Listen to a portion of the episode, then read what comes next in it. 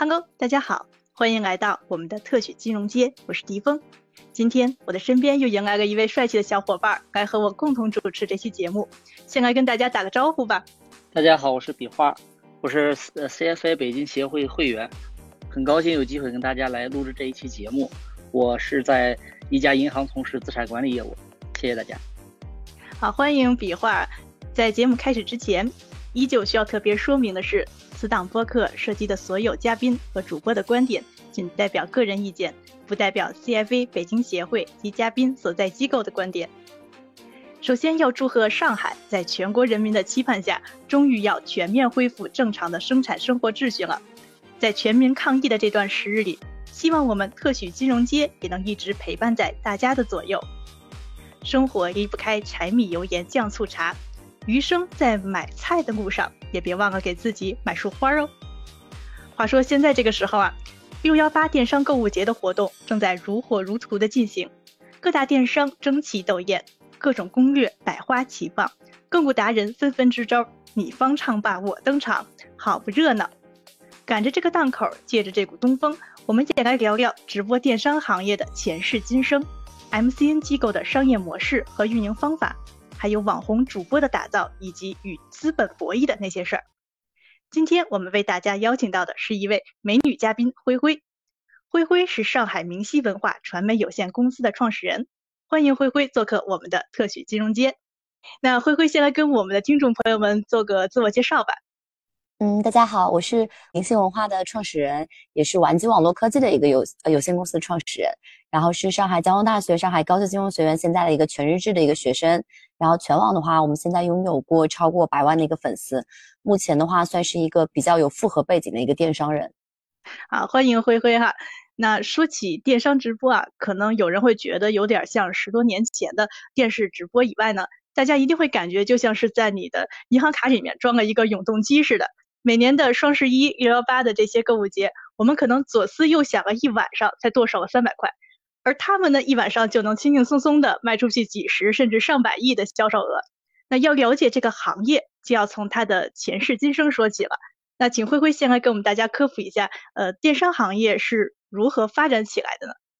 嗯，就前世的话，其实就像您说的一样，就是电视购物嘛。然后电视购物时代的时候，专业度和门槛都是比较高的。就比如说我们大家都知道，像什么东方 CJ 啊之类的，其实他们销售额本来就已经做到很高很高了，也不亚于不逊于现在的什么薇娅、李佳琦，对。那这样子的一个电视购物的话，当时就已经非常厉害了。但当时的用户其实是更倾向于去被动选择的，就电视平台频道去放什么，那你就看什么，你没有办法去啊主动选择很多的购物的一个频道去进行主动的一个挑选啊。然后其实这波电商行业的重启，就在大家视角当中，其实可能感觉很突然，但对于我们来说，其实还是有有一些必然性的吧，也。也是挺自然的一种过渡。我个人觉得的话，标志性的一个呃里程碑，应该是在二零一六年的时候，淘宝直播就开放这个直播功能了，就淘宝的这个 APP 开放直播功能。然后这个时候的话，一开始可能比如说是像头部的一些品牌，或者说淘宝淘宝的一些原住民的一些店铺，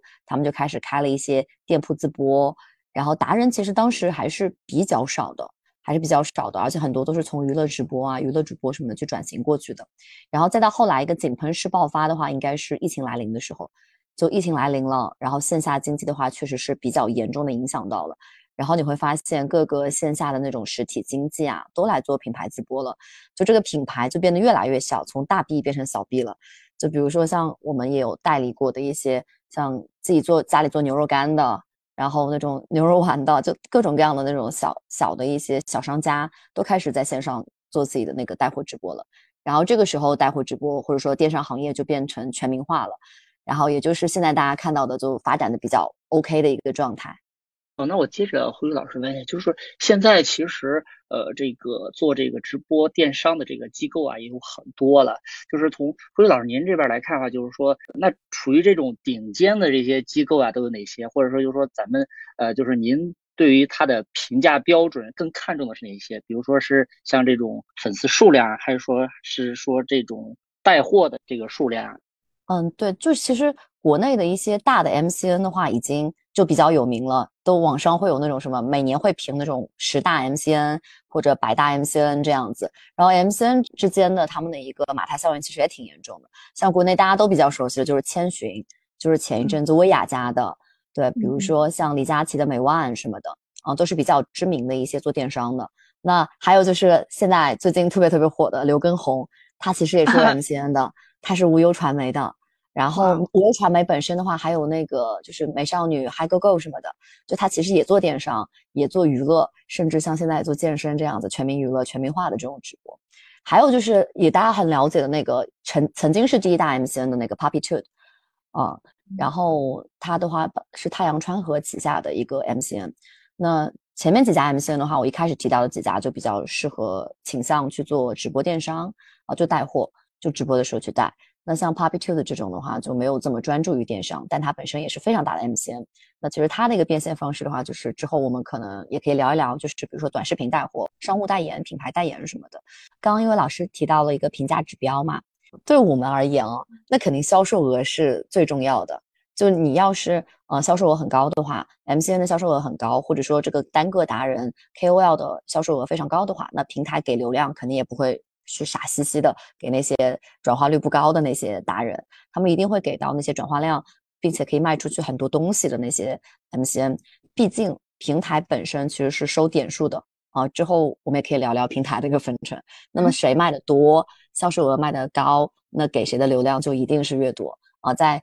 抖音啊、淘宝都有这样的一个算法在这边的，然后会有良性的一个循环。那这样的一个情况之下的话，其实 MCN 是非常容易实现一个头部效应的。还有一个指标就是，其实您也提到的，就是粉丝量，其实是个很重要的指标。因为品牌现在除了销售额之外，呃，它还是会有一个曝光品牌这个需求的，就是它有做广告的这个需求。所以说，如果可以触达到更多的用户，那肯定是比较好的。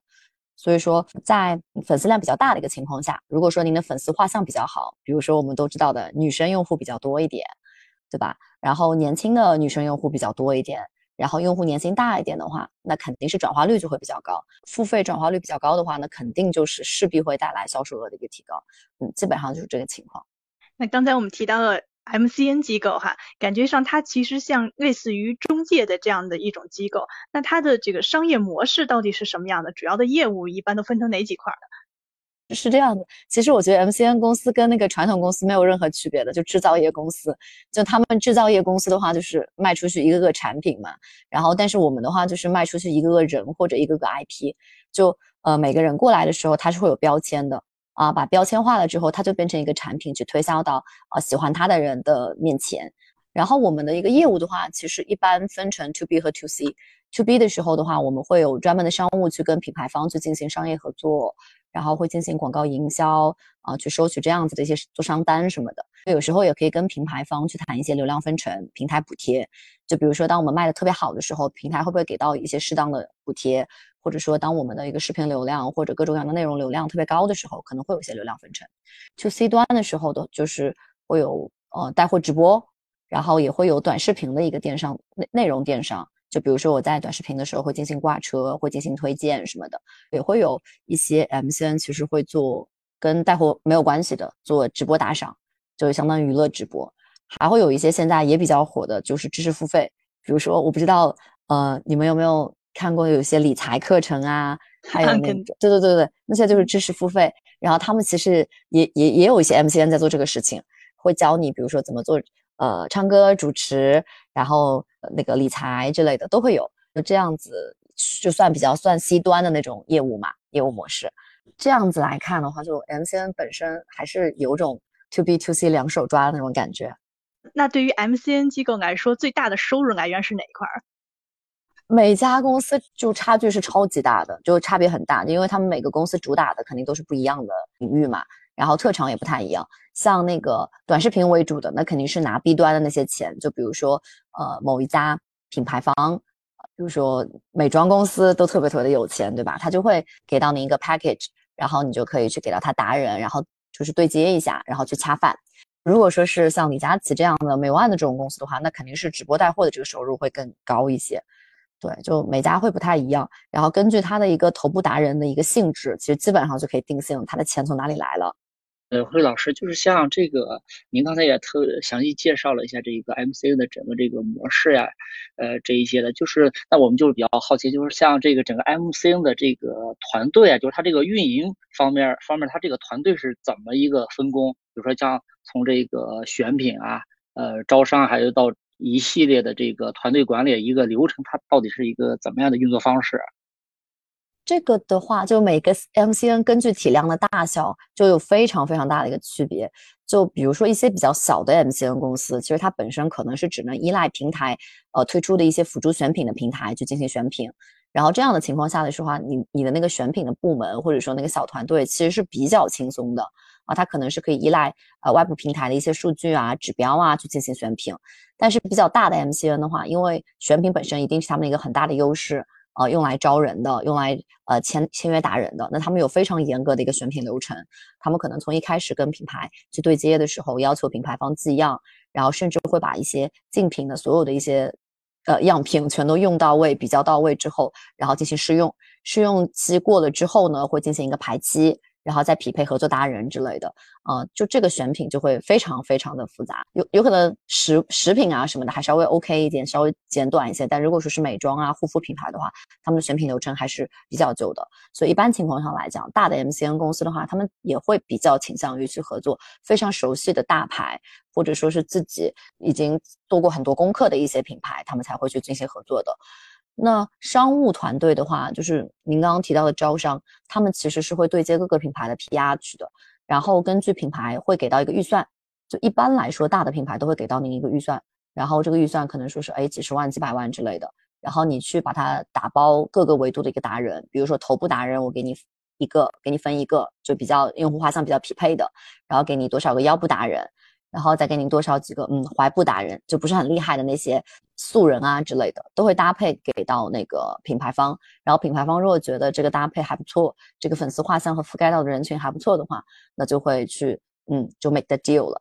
大的 MCN 的话，它的选品其实是有一些些共享的，特别是达人初期嘛，就有些达人可能他只有几万粉丝或者几千粉丝的时候，他们一定会共享商务跟经纪人，一一定会共享那个选品团队的。然后在达人初期的时候，一般都是有自己的一个后期的一个制作视频的一个能力，还有一个做平面设计的一些些能力，基本上都是所有活都要自己干。但如果说等达人的体量增加了，呃，自己可以做出不错的一个销售额，接到一些不错的品牌了，主要还是看粉丝量的时候，这个时候可能你就会有独立的一个经纪人团队，独立的一个选品团队，招商啊，还有你的商务就会变成一个独立的公司，会给你分配一个独立的商务。那这个时候你就可以拿到就专属于自己的一个资源了。那一般咱们的 MCN 团队来讲，从小到大会有多少人？就大一点的肯定是有几百个人，甚至上千个人。啊，基本上是这个样子的。你小的 MCN 的话，其实十几个人就完全足够了。就你做做什么，呃，后期啊、设计啊、平面啊，包括选品、商务什么的，就可以五脏俱全了。那假如说我要服务一个 KOL 的话，那给他搭配，就给他一个人的搭配的话，能有多少个人？哎，其实这个很有意思的。就我发现来我们 MCN 文化传媒公司工作的人，基本上都是有那种各方面的一个能力。就我其实见过很多。女生或者男生过来我们这边应聘的时候，都是会呃，首先他做商务肯定没有问题，就可以跟别人品牌方正常对接。其次的话，因为这个还比较好学的，是有模板的。然后其次的话，他们可能呃会帮忙做一些文案，简单的文案、选品什么的都会全部做掉。特别特别简单简易的一个搭配的话，甚至是你只要可以一到两个人就可以服务一个达人了，没有问题。甚至呢，一到两个人可以服务几个达人。嗯，那真是相当的厉害啊。那咱们继续说这个 MCN 机构的一些这个工作哈，因为与很多的直播来自品牌方的产品可能不一样，有的 MCN 机构呢，它其实已经拥有了自己的现金流，比如说一些很厉害的超级的头部主播，但是呢，他们并不满足于等着品牌方去找上门来，而是要做自有的供应链，有自己的工厂。那我们都知道，供应链的模式其实是很重的。那想必这背后是巨大的人力成本和仓储成本。那既然这样的话，他们为什么还要去做供应链呢？因为其实做了供应链之后赚的更多，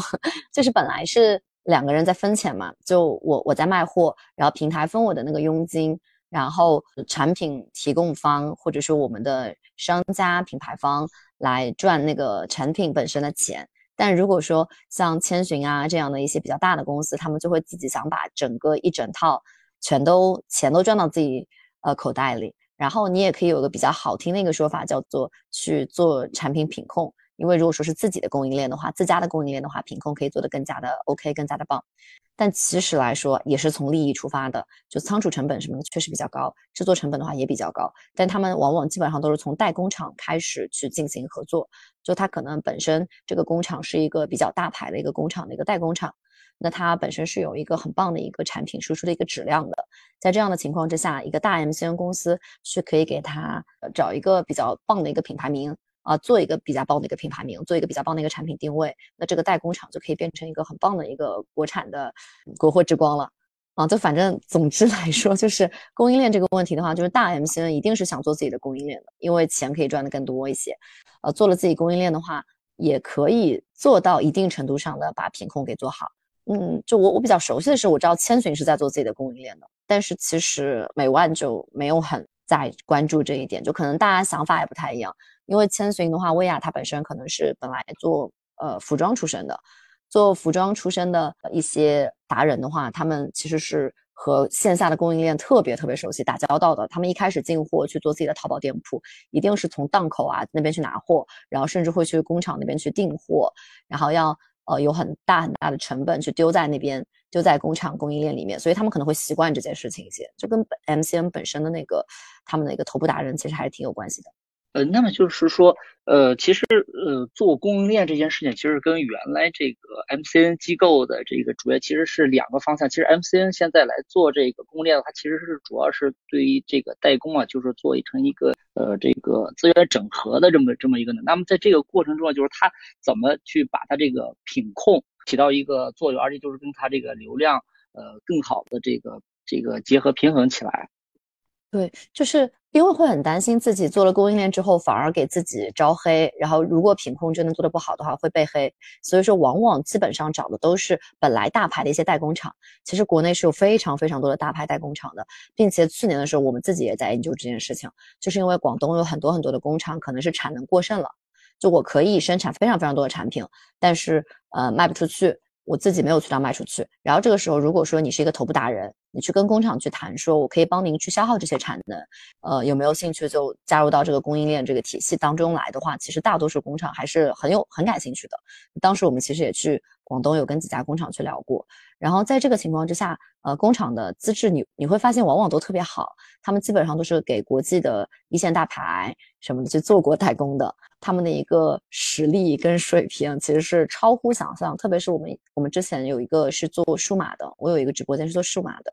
做数码的话，你会发现像华强北的那些产品，他们的一个更新迭代，还有他们工厂的那个技术水平和能力，是比我当时一开始想象的要好非常非常多。呃，这个时候你会发现啊，品控这件事情当然还是有很大的压力在那里的，你肯定是需要有专门懂行的人去进行一个。去管控的，去去 charge 这件事情的。但如果说是你找到的合作方本身就还不错的话，那还可以，这件事情还可以。然后流量这件事情的话，是是这样，我是这么觉得的。这这件事情很分平台，就我们也有在，比如说在得物开直播，我不知道你们知道，就本来那个毒就是卖那个 AJ 啊什么的，知道知道知道。对对对，如果是在得物做那个直播的话，带货的话，那他这个品控。就会非常非常的重要，因为那些用户他其实对于那个呃货品本身啊什么的要求质量是非常非常高的。然后如果说在淘宝跟抖音的话，就会稍稍稍稍微微好一些啊，稍微好一些。你可以为了流量稍微卖一些就质量不是非常顶尖的那些产品啊，没有问题。但如果说您是在快手的话，因为快手的话是做用户下沉的啊，他们流量非常大，那可以适当的去呃把品控的要求给放低。啊，然后去把价格给做低，然后大家会比较接受这件事情。那最卷最卷的，其实就是在拼多多做直播带货的。就我自己也有几个朋友是做拼多多的直播的，那简直就是太卷了。就基本上所有的呃店铺都是在想办法去便宜、便宜、便宜、低价、低价、低价。在这样基础上，基本上所有店铺都赚不到什么钱，就大家都在赚一个辛苦钱。我我觉得挺分平台的。像拼多多这个平台的话是这个样子的，它很简单，你单品类如果说是价格做到最低，那它的流量呃和搜索就一定会在上面。就反正还挺还挺明显的。但如果说您真的要做抖音、淘宝这样子的一些店铺的话，你还是要把品控给做到位，才能保证你这边流量不会受到影响。那如果我要是想选平台的话，我是一下子都给铺开好了，就是凡是我所涉及的平台，然后都去占个位子比较好，还是说我呃有选择性的先挑几个适合自己的？对，就肯定是要先挑的，因为我们每一个 KOL 其实他们都是不同的产品嘛，不同的产品肯定是要在不同的地方去销售的。就如果说是那种很很接地气的那一种啊，其实大大多数还是会往快手那边去呃输出的。然后现在的话，其实抖音的一个，就抖音其实前两年就是颜值经济，就基本上都是都是比较靠脸的，比较看脸的那一个时段。就不同的一个产品肯定是往不同的地方去输出的。然后我们在一开始去给达人做定位的时候，给这个 IP 做标签贴标签的时候，也会考虑到，哦，他可能是在哪个平台去分到一杯羹啊之类的。就肯定是不能各个平台都做。然后各个平台如果你都会分发你的内容，这是肯定的。嗯，就是比如说我做了一个短视频，我做了一个长视频，我可以在我甚至可以去 B 站发，我可以去各种呃横屏的网站、竖屏的网站去发都没有问题。但是你主打的一个平台一定是只有一个，这样子才能把呃那个平台用户比较能接受的那个形象给做起来、立起来。那咱们接着往下说哈，就是如果可以想象的话，就是如果搞流量和造网红的公司要想能够做到 top 级别的话，我们自己肯定是得有两把刷子的。那像您刚才已经提到了这个选平台一些的方法，那对于咱们 MCN 机构来说，还有哪些打造网红主播的一些秘诀呢？就能小小的透露一下吗？啊，其实这个东西就是这个样子的，一开始反反正贴标签嘛，这个就大家都知道了，做人设，做人设的话。还比较简单，一般就是以这个人本身他自己比较擅长做什么，或者说是什么样的性格、什么样的一个人，然后来进行一个标签跟人设。然后之后的话，呃，他会产出内容，内容本身你可以把控它的一个质量，你也可以不把控，这个无所谓。然后关键是当你发现它的转化跟曝光还不错的时候，你就开始给它投放。就是 MCN 打造网红主播，一方面是看呃主播本身的一个水平质量，还有他的一个定位；另外一方面就是看你愿意在他身上去花多少钱。对，就如果说您肯一直去给他做流量投放，给他去做一个曝光投放的话，那其实还是比较容易爆火的。像现在这个情况之下的话，MCN 公司的话就会非常愿意，呃，在抖音去呃带主播，或者说去做主播。原因很简单，就是抖音的话，现在流量说实话还是比较优质的一个流量。就它不会给您很多虚假流量，并且都是一个高度活跃的一个用户，都会给到您的。如果说您在呃抖音去通过官方的渠道去投抖加啊买到一些活跃粉丝，那个买就是你投放到他面前视频，然后他去选择主动关注你的这个买哦，在这样的一个情况之下，这个粉丝的一个质量是很高的。它一方面有粘性，一方面本来在这个平台是有活跃度的，然后对这个平台可能比较认可，然后也会比较。呃，将来用来做转换，还有一个比较好的一个地方就是，比如说抖音，它现在在做呃抖音电商，它就比较认真的在打造电商这个部门吧，这个业务。那在这个情况之下的话，它在不断培养的就是一个用户在抖音消费的一个习惯，在抖音买单的一个习惯。那在这个情况之下的话，你是可以趁着平台的那个补贴和福利和红利去起飞的，嗯，就这个会比较好一些。然后在呃，为什么现在我们很少去做淘宝直播了？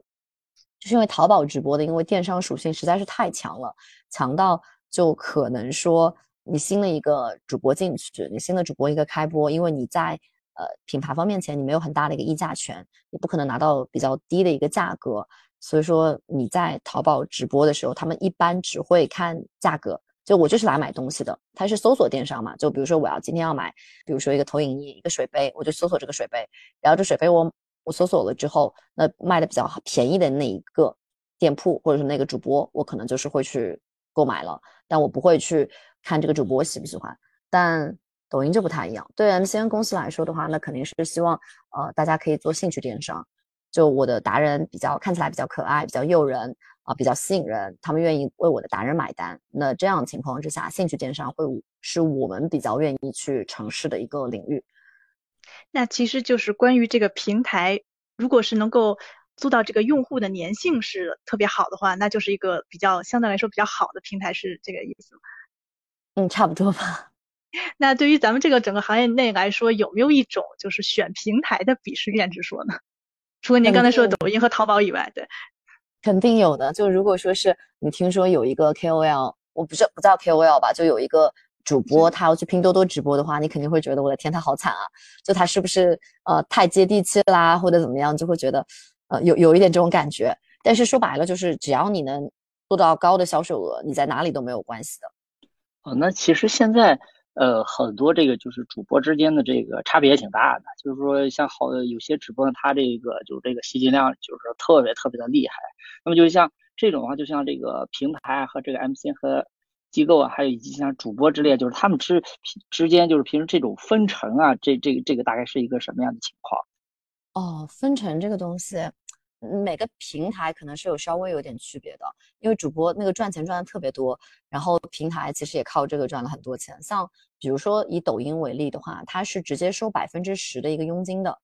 就比如说我作为一个主播，我今天赚了嗯一百块钱，就要分十块钱给到抖音了，给到平台。然后 MCN 跟主播之间其实也有分成嘛，但是这个分成的话就是非常非常，呃有很大很大差别的，就完全是看两者的一个体量。就比如说，如果我 M 我我我 M C 比较强势的话，我可以帮您拉到很厉害的商务，我可以帮您谈到很低的一个价格，或者说您的全套的直播团队都是我来帮您提供的，我可以收非常非常高的一个分成，主播就非常的嗯可怜。但如果说是主播本来粉丝的一个体量就很高的话，就当中的差别很大啊，有五五分的，也会有直接九一分的，都是有的。为什么就是有很多的主播就突然一下能够赚到？呃，像月薪十几万、二十几万，就是有可能他刚开始的就是一个背景很简单的人，但是为什么突然一下就能够做到呃这样的水平？就是如果我想能够做到头部主播的话，我需要哪些特质呢？就我刚开这个公司的时候，我也觉得特别特别的震惊。就我只要来一个主播。跟我面试都是希望自己可以拿到一个非常非常高的月薪。我当时就心里想想的就是，可能哎，您学历不是特别好，颜值也没有特别高，然后可能口才也不是特别棒，就您凭什么一张口就问我要十几万？呃，我当时也是会有一些一些这样的一个疑问的，因为我我也本身是从其他类型的一个 MCN 转型做电商带货直播的，然后后来我就发现，其实可能就算本来就是一个普通的销售，销售本来的收入也就是挺高的，我就慢慢接受这件事情了。而且，呃，主播本身的一个差异其实还是很大的，因为同样的货的话，整个平台至少，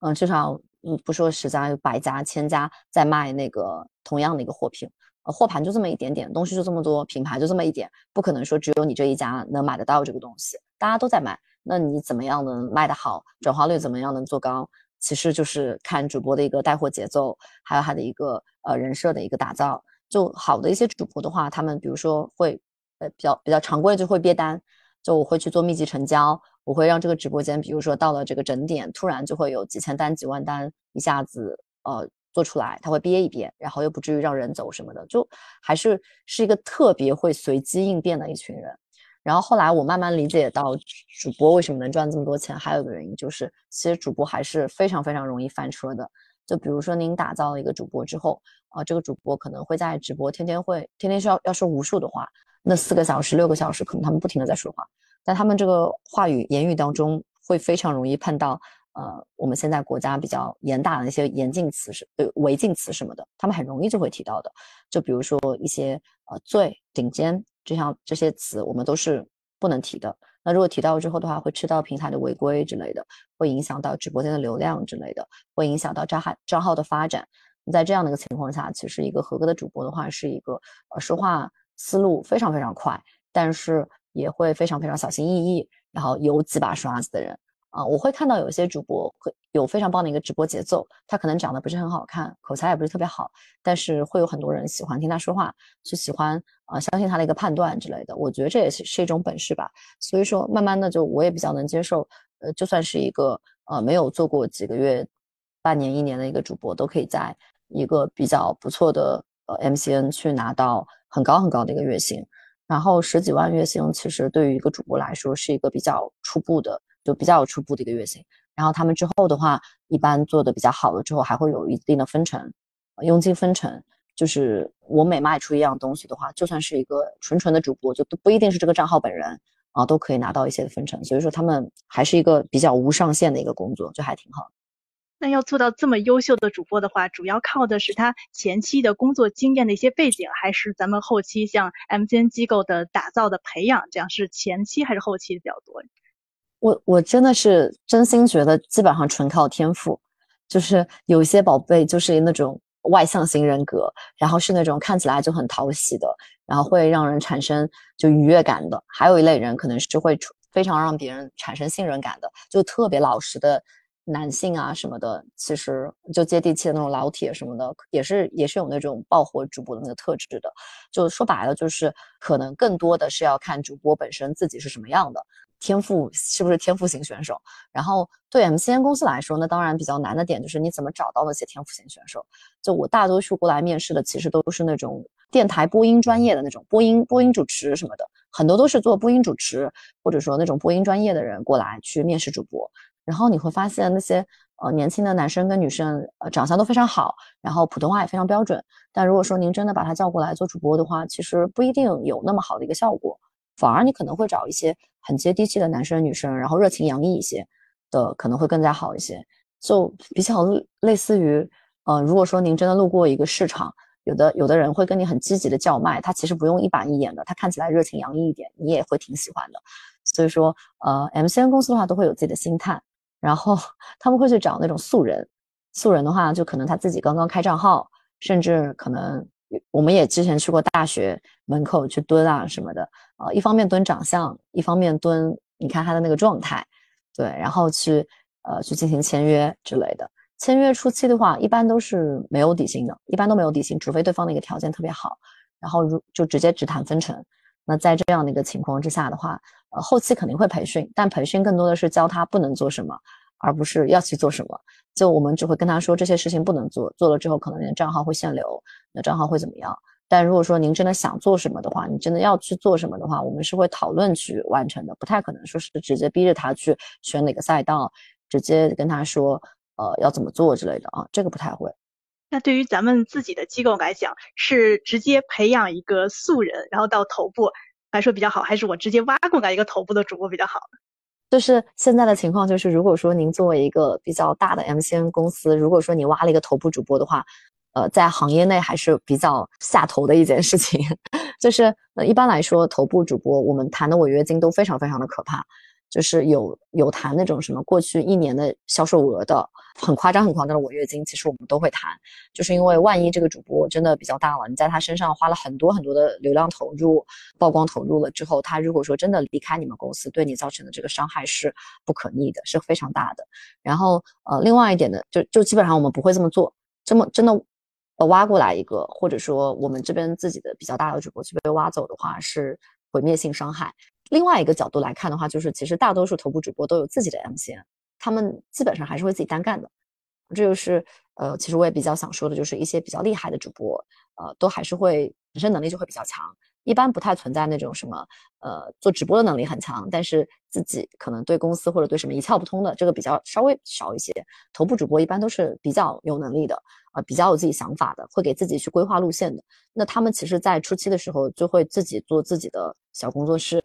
或者说自己的 MCN 会找自己的一些主播，然后去分摊自己的流量之类的，所以我们这边电商直播、带货直播这边挖人的这个情况特别特别少。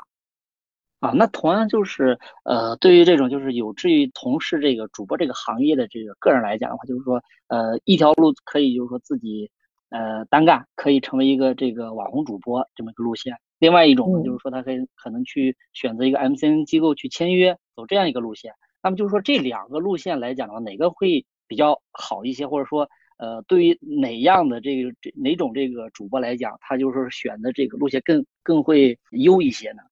嗯，就我觉得对于那些极少数能力又强、精力又够的那些主播来说，或者说那些达人来说，肯定是自己做的。就你做自己的 MCN 机构，组组自己的团队、工作室什么的，一定是一方面啊，不会被公司雪藏、雪藏商务资源，不会直接不对接到自己手里啊，就自己的主观能动性会更强一些。那些人就直接把自己的粉丝资源再利用一下，然后再签自己的艺用艺人去分发什么的会比较好。但如果说是，比如说呃，能力没有那么强的。比如说有些颜值的主播，他可能一开始只是做了几个变装就特别火了，有很多很多的流量了。那你可能是要选择 MCN 机构的，因为他对自己的后续变现是没有规划的。那这样子的一些人可能是可以去选 MCN 机构。还有另外一批人的话，就是精力不太够的，比如说像一些娱乐明星，娱乐明星的话都会选一个 MCN 机构的，然后是他们的经纪公司啊去匹配他们一起去选。一方面就是他们确实没有那么多的精力去做这件事情，还有一方面就是也没有必要啊，还是找专业的人去做比较好一些。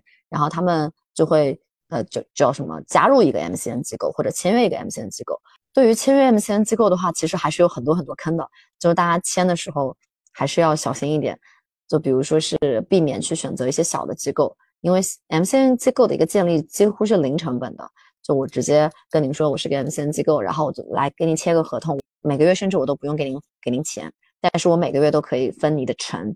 对，那如果说小机构的话，基本上都是在吸血，因为它是靠你的粉丝量，靠你的一个内容去外面去找呃品牌方去聊。那不是是给你造血的一个一个状态和一个身份，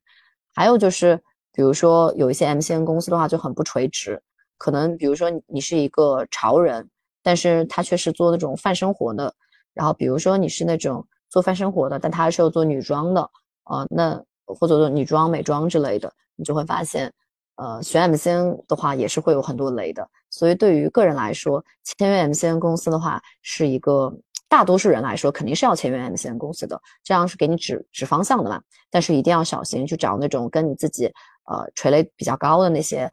大达人的那种 MCN 去进行一个加入，然后这样的话就会有更多更多的商务对接了。然后商务对接多，商单多，你赚的肯定就多。就即使是跟是跟 MCN 分成，其实也无所谓的。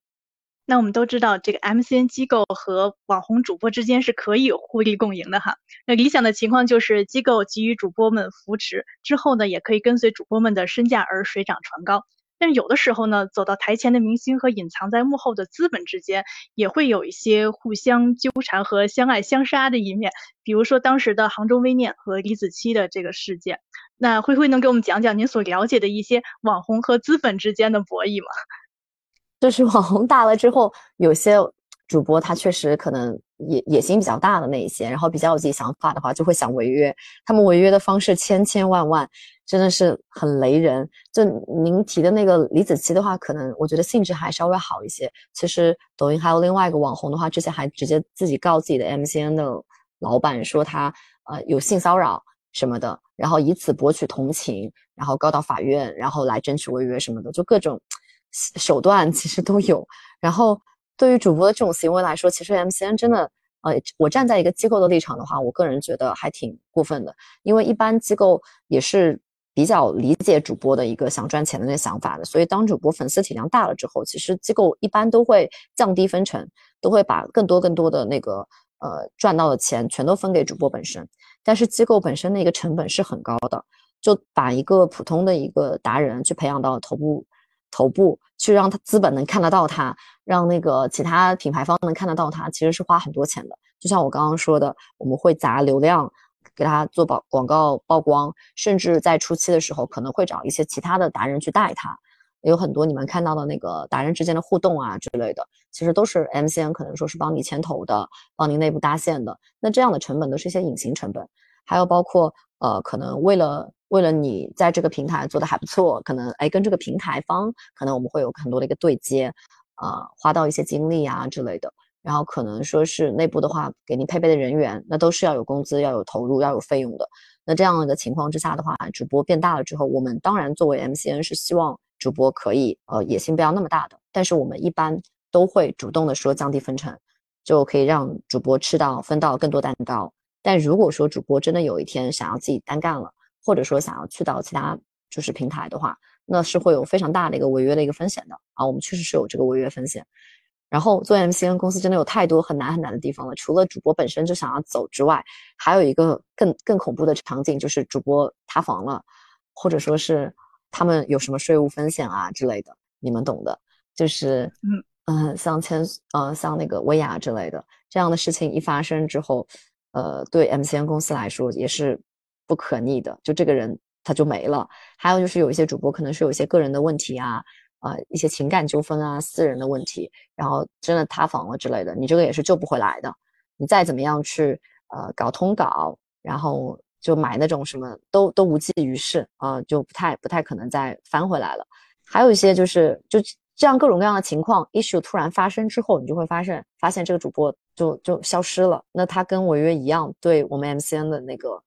威胁和风险都是非常非常大的。呃，那您有没有经历过，或者说是呃听到过一些就是关于呃各种奇葩主播在背后的一些事儿呢？那个就是抖音的那个女女的 KOL，就是大家都知道的，也是一个很大很大的一个呃抖音的一个嗯，她就是当时的时候就觉得说啊，我可能我当时可能想要就是想违约，然后违约的话，他可能就觉得说呃不是很方便，直接去跟你付违约金之类的，他就会直接在法院里面去告说自己的。呃，经纪公司的老板就想要性骚扰他之类的，然后把那个呃起诉书啊什么的都发到网上去，泼到网上，然后让网上的那些人就开始先舆论攻击，舆论攻击了之后，你就会发现 MCN 根本站不住的，因为 MCN 公司是没有粉丝的。就当我比如说有了个 UP 主 KOL，他很赚钱，他很多粉丝之后，他要是跳起来攻击我，然后这个问题我确实是有一点点可能，或者说被他捕风捉影到了的话，那我是很难有立场。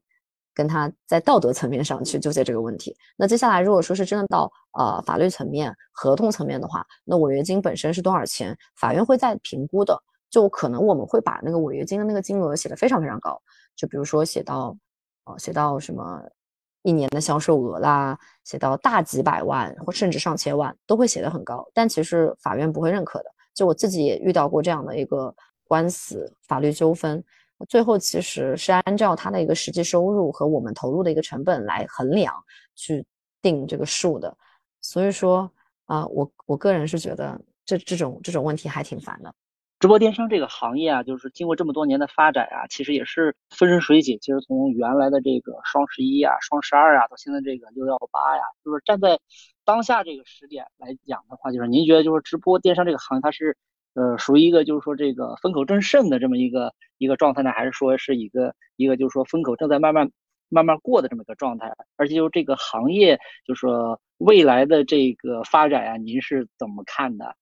嗯，作为一个就是我我算是一个比较年轻的一个电商人，就没有做这么多年，但是我还是觉得它完全就是在一个风口正盛的一个状态，并且我觉得它还在个上升期啊，就可能我跟别人的。呃，看法不是很一样。我的角度是一方面，我会看呃对人才的那个，就是对人的一个需求。就现在我们都好缺好缺人，就各个 MCN 公司都在不停的招人。然后我在这个样子的角度上来讲，包括各各家的那种销售额啊什么乱七八糟都还不错的一个情况之下，我觉得整个还是一个风口正盛的一个状态吧。呃，除非说呃平台之后会有介入之类的，或者说监管层面、政策层面会有更多的一个介入之类的，不然我觉得。直播电商应该是一个不太会、不太会过去的一个风口，因为大家都有这个购物的需求。然后线下经济你要就是在繁荣起来的话，确实也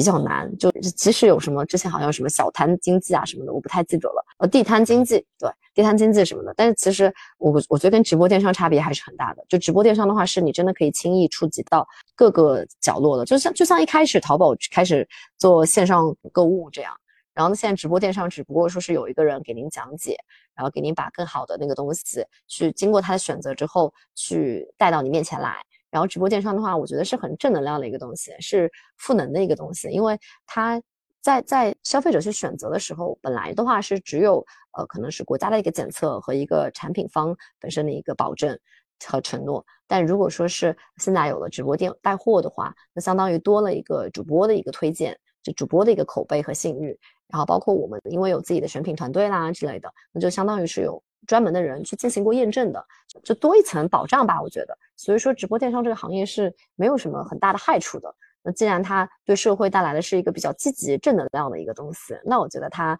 还是未来发展也会非常好。然后风口现在也非常非常棒啊。像灰灰说的，刚才就咱们这个直播电商行业，整个现在还处在风口正盛的这个阶段。那您刚才也说了，这个现在这个行业是非常的缺人才的，咱们招聘的情况现在是怎么样的呢？我们现在一直都在不停的招聘，就不停的招聘到，因为我们我们大多数还是会在那在在 Boss 直聘这样的平台进行招聘。然后这样的一个情况之下的话，你会发现，基本上就我们文化传媒做直播带货的那些公司。基本上都是活跃度最高的，因为不是那些企业主都会有那个呃活跃度嘛，我们的活跃度是最高的，不停的在发布岗位、发布职位，就不停的在招聘。啊，我觉得我们我们的需求人才需求真的非常的夸张，就可能其他的一些传统的文化传媒公司，比如说广告公司啊什么的，就根本不可能有这么多的一个人才的一个需求，是因为流动性比较大吗？一方面流动性比较大，一方面你会发现我们的扩张也很快，就是呃，一旦你多签约了一个比较厉害的一个 KOL，你如果说是签约了，你会发现你要帮他组团队啊，那就会要非常非常多的人。还有就是有的时候的话，你可能会给其他你想做其他类型、其他垂类，你想增加一个垂类，你想怎么怎么样，然后你马上就要再出来一个新的一个部门。其实流动性的话也是。你提到了非常非常好，我一直要吐槽这件事情。带货直播这个行业，普通的员工就主播不去谈，主播其实流动性还好，但员工的一个流动性太夸张、太可怕了。就基本上大家都是在你这个地方学，可能几个月的一个，就是这这个岗位学一点东西，然后就可能会去跳槽。而且直播带货行业的话，就如果说我知道大多数 就这个。播客的听众可能不会去往这个方面去想，但是如果说是本身呃学历不是特别高的，就可能没有什么太多工作经验的，去选择直播带货行业，会让你迅速的实现小小的财富自由。我这边有太多可能工作只有一两年，但是月薪月薪月薪非常非常高的一些小朋友，然后他们本身也没有什么学历。就就反正就卷就完事儿了，流动性也很高。就比如说他在我这儿真的去负责一个部门，或者说带过一个团队的话，他跳到其他的公司也会有非常非常不错的一个 offer，啊，流动性非常高的。那如果我想进入 MCN 机构工作的话，我需要具备哪些能力，或者是自带一些资源就过来？我我个人觉得带资源当然是最好，但是我们这边现在目前需要的其实就是那种很干很干的那种人，就是那种。不怎么睡觉，开玩笑，就是那种不怎么休息，嗯，然后特别特别拼命的人。因为直播带货的话，一件事情就是我们都是大半夜或者晚上工作，我们会工作到特别特别晚，然后每次工作完之后肯定是要有复盘啊之类的，然后白天要选品，白天可能还要去做呃其他的那些就是脚本的那个策划啊之类的，然后到晚上的时候实际操作，半夜的时候可能还要复盘。我们这边大多数的呃一些小朋友，他们的特点就是年纪轻。然后精力好，都不怎么休息，而且我们是越是过年，又是假期，越是不太可能给你做到去放假啊、休息什么的，不太可能的。往往的都是别人越空的时候，别人越开心的时候，我们越忙。还有，就就在这样的一个情况之下，其实大多数就是年轻人会加入到我们吧，就一般都是精力比较旺盛的人。然后你说个人能力需要很强吗？那其实也没有。那么那么大的一个需求，因为我们的分工大的那些达人分工是非常非常细的，你可能只需要在啊直播间做气氛、做氛围，然后可能你只需要呃排一部分品，然后你可能只需要就是写一部分脚本，你都不需要做特别特别多的事情，但是就是需要你非常非常努力、非常非常积极向上、精力旺盛，然后呃才能跟得上直播间上这个节奏，包括。每次什么双十一刚结束，你就会发现又进入到过年那段时间的那个大促，然后过年结束，你可能又开始忙。像前两天我们有五二零，我们五二零的时候就天天干到四五点钟，就非常非常的辛苦。然后接下来现在又要干六幺八，六幺八干完了之后就无止境。嗯，在这样的情况之下的话，我个人是建议年轻人加入，然后年纪真的比较大的话，啊，就太辛苦了。而且我们这个行业的话，说实话。很少会有有家庭的人加入，因为事事情实在太多了，你可能顾不上其他东西，对吧？然后基本上是这样。确实是真的太太辛苦了。这个，那就是关于这个整个行业来讲，您觉得它未来的发展有一些趋势上的变化吗？我举个例子哈，就是因为我最近看到这段时间有一些被公域流量本来浇灌起来的一些头部的主播和 MCN 机构，他们现在开始加速将自己。积攒的这多年的用户开始导入到私域的流量当中了，比如说像千寻他在抖音上的蜜蜂惊喜社的这个直播，还有美万的微信小程序精选会等等吧。就是那灰灰觉得，就进军私域会不会成为这个行业未来发展的其中一个方向呢？嗯，半年前看的话，我觉得这件事情非常危险，因为那个时候就是淘宝的话不是两个牌面嘛，一个是李佳琦，一个是薇娅。然后那个时候你会明显的发现，其实平台本身是更愿意把流量公域流量分给分给千寻，就是给给薇娅的原因很简单，就是因为薇娅她没有在做那个，她没有在做私域，但李佳琦在很认真的在做私域。那可能对于平台方来说，是我不愿意把我给我给到你的流量，我给到你的分头去分到其他平台上去的，啊，这是平台方的一个想法。所以说，呃，曾经来看的话，呃，淘宝其实对李佳琦不是特别特别的 OK，他可能是更倾向于去培养薇娅的，对。但是过了半年了，就现在可能大家又突然意识到呃私域流量的重要性了啊，他可能是不让你被就是平台牵着鼻子走的一个方式。对我觉得私域流量的话是肯定肯定很很重要的，并且它的一个就每个用户的那个价值肯定是远远高于那个公域流量的一个价值的。对，但说白了。就往彻底一些说的话，就是如果说真的您有税务上的问题，您有其他上面的一个问题，真的要把账号给分掉的话，即使你转到私域流量，说也也也不能规避这个风险。对，那现在为什么做蜜蜂惊喜社？就是蜜蜂惊喜社它是一个团队，那就算任何一个团成员塌房了，或者说任何一个成员想要离开千寻了，迁到其他地方，其实问题都不大啊。它本身就是一个大的一个团体 IP，对，所以这也是大家比较愿意做的事情。然后比如说像呃抖音的头部达人，像罗永浩，罗永浩的话，他自己交个朋友，整个大团队，呃，每个人你可能只能记住一两个，但是那一两个人走，其实你也无所谓，因为你可能看关注的是老罗，关注的是他的一个交个朋友那种整体的那个选品和感觉和直播带货的那个节奏，那就没有问题。对我个人觉得，我们也做私域，但其实 做私域你会发现，其实大多数那种对你粘性不高的粉丝，他们是不愿意到你的私域流量来的。对吧？那一一部分也是可以验证那个呃主播的一个粘性吧，用粉丝粘性，而且也验证一个主播本身的一个内容的一个就抓取博取眼球的那个能力吧。好，谢谢慧云老师。听过几句打油诗是这么说的哈：有房一族背房贷，无房一族消费贷，年轻中产全负债，大家进入焦虑态。现实生活中，很多人会抨击资本主义和消费主义，也会无奈于人性的贪婪和欲望。归根究底，我们为什么会忍不住剁手呢？先举一个生活中的场景吧。假设你跟朋友或者对象出去吃自助餐，这家店里的食材都很新鲜，味道也很好。最后你们都已经吃得很饱了。当你们起身准备走的时候，每桌限量一份的黑松露鹅肝送到了你的面前。这个时候你会怎么做呢？是装作没看见，还是即使知道？待会儿会撑得很难受，甚至因此会影响到接下来的逛街呀、看电影啊这些休闲活动，还是会坚持塞下那一份鹅肝呢？此时你的内心 OS 可能会是：因为它们很贵，限量。既然我们付了自助餐的钱，可不想亏本啊。类似的场景其实每天都在我们的身边上演。我们可以用一个经济学的词汇来解释，就是沉没成本。一提到沉没成本，是不是很多人都豁然开朗了呢？套用在网购外卖的满减规则上也是一样的。比如，你有没有这种经历？每次逛电商的时候，明明只需要买一个几十块钱的小物件，最后却非要凑足那两百减十五或者三百减三十的满减，认为不凑齐那十五三十块的满减就是亏了。结果就是买了一大堆，至少在当时还不怎么需要的东西，让他们待在角落里吃灰。就像山下英子在《断舍离》艺术中所说：“不管东西有多贵，有多稀有，能够按照自己是否需要来判断的人才够强大。君子使物不为物使，及时止损和放弃是一种智慧，能帮助我们避免更大的损失，明晰我们真正想要的东西。”